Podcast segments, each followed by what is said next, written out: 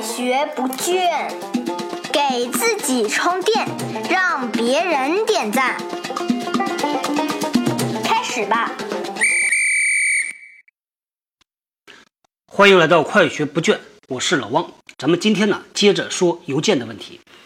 我们以前公司的总经理呢是一个老外啊，他回邮件的时候呢，他往往有这么一个特别经典的回复，我们公司很多人都知道。他的回复呢是这样啊，两个字叫 “see me”，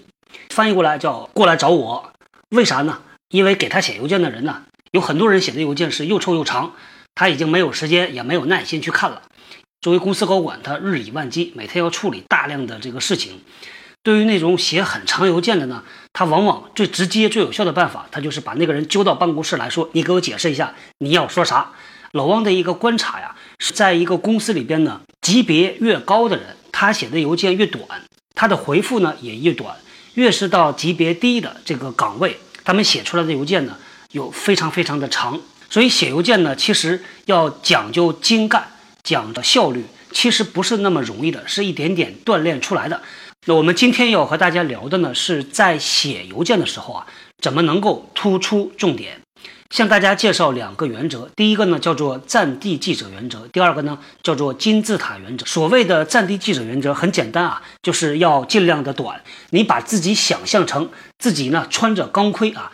带着一个相机，是一个战地记者，周围是炮火缤纷的。你在这种情况下，你哪有这个时间和精力去字斟句酌，去把这个邮件写的又华美又精准？只要把这个事儿啊能够讲清楚，像写战地报道一样。简单几句话讲清楚，结束啊，就发出去了。这就是战地记者原则。另外一个原则呢，所谓的金字塔原则啊，它讲的是你陈述的方式。这个金字塔原则呢，其实也蛮有名的，是麦肯锡公司的一位顾问，他呢写了一本书，专门讲这个人在做陈述的时候，怎么样能够。抓住重点，先讲什么，再讲什么，用什么样结构化的方法来陈述。这个据说啊，因为啊，他写了这么一个金字塔原则这么一本书，发明了这个理论。后来呢，这个麦肯锡公司呢就说：“得，您别的事儿也别做了，你就带着你这本书，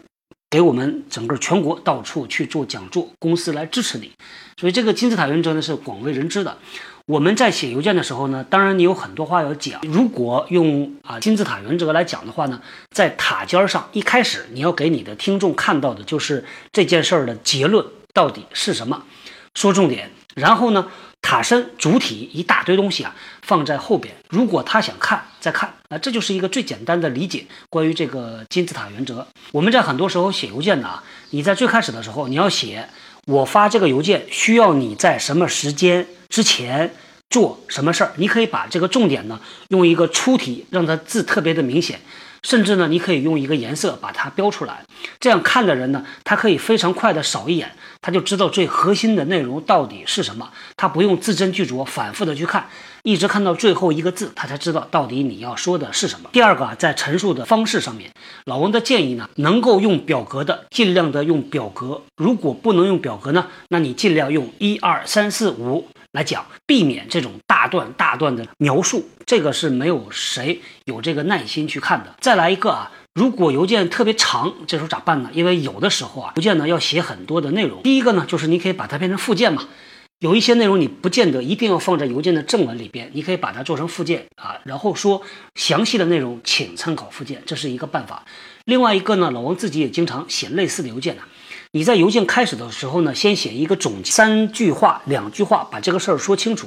然后后边呢，你用一个不同颜色的字体，或者是用一些分隔符把它分出来，说如果你想看详细的，请参考下边的这个详细的内容，细节在这里。老王自己一般还习惯加一句话说，或者你给我直接打电话，我通过电话来解释，你就给收件人呢提供了很多的选择。那还有一点啊，我们在写这个邮件的时候呢，其实他第一眼看到的一定是你写邮件的标题，所以呢，在标题中呢，你就可以把这个邮件的目的先写出来。比如说呢，很多人写邮件呢，在标题最前面加上一个 F Y I，它是一个缩写了，它的全称啊叫做 For Your Information，也就是。让你知道你不需要做什么。对于收件人来说呢，他就不需要马上去打开，他可以选一个有空的时间啊，打开再看。那或者呢，我们以前也看到啊，如果一个邮件比较的紧急，那么很简单，你在邮件标题上你就写紧急叹号叹号 也可以的，或者非常紧急，或者呢，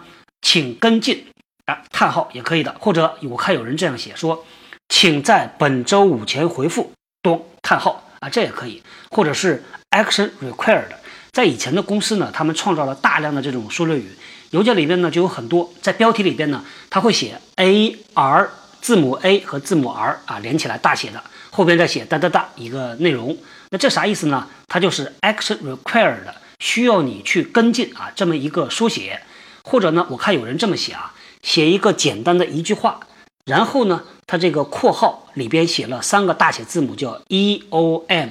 也是一个缩写，叫 end of message，也就是我这个消息讲完了。只有一个标题，没有内容，你不需要打开去看内容，这种也有。那这个在我们呢，呃，中文的语境环境下，这种做法呢比较的少。但是呢，在美国公司啊，这么做的其实蛮多的。因为美国的邮件呢又是发展的比较早，用的比较的成熟，所以各种各样的用法已经用到了有点过犹不及的地步。它创造出大量的这种缩略语，你会不知道到底他要说的是什么。如果在听节目的你啊是刚刚加入职场的新人，老王建议呢，大家切记啊，发邮件的时候一定要写标题，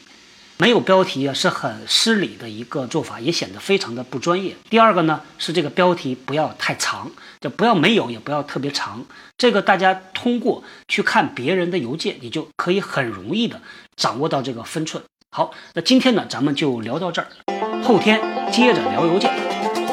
新技能大家 get 到了吗？我是小汪，搜索关键字“人呐”，找到老汪的新浪微博和微信公众号，看更多的内容。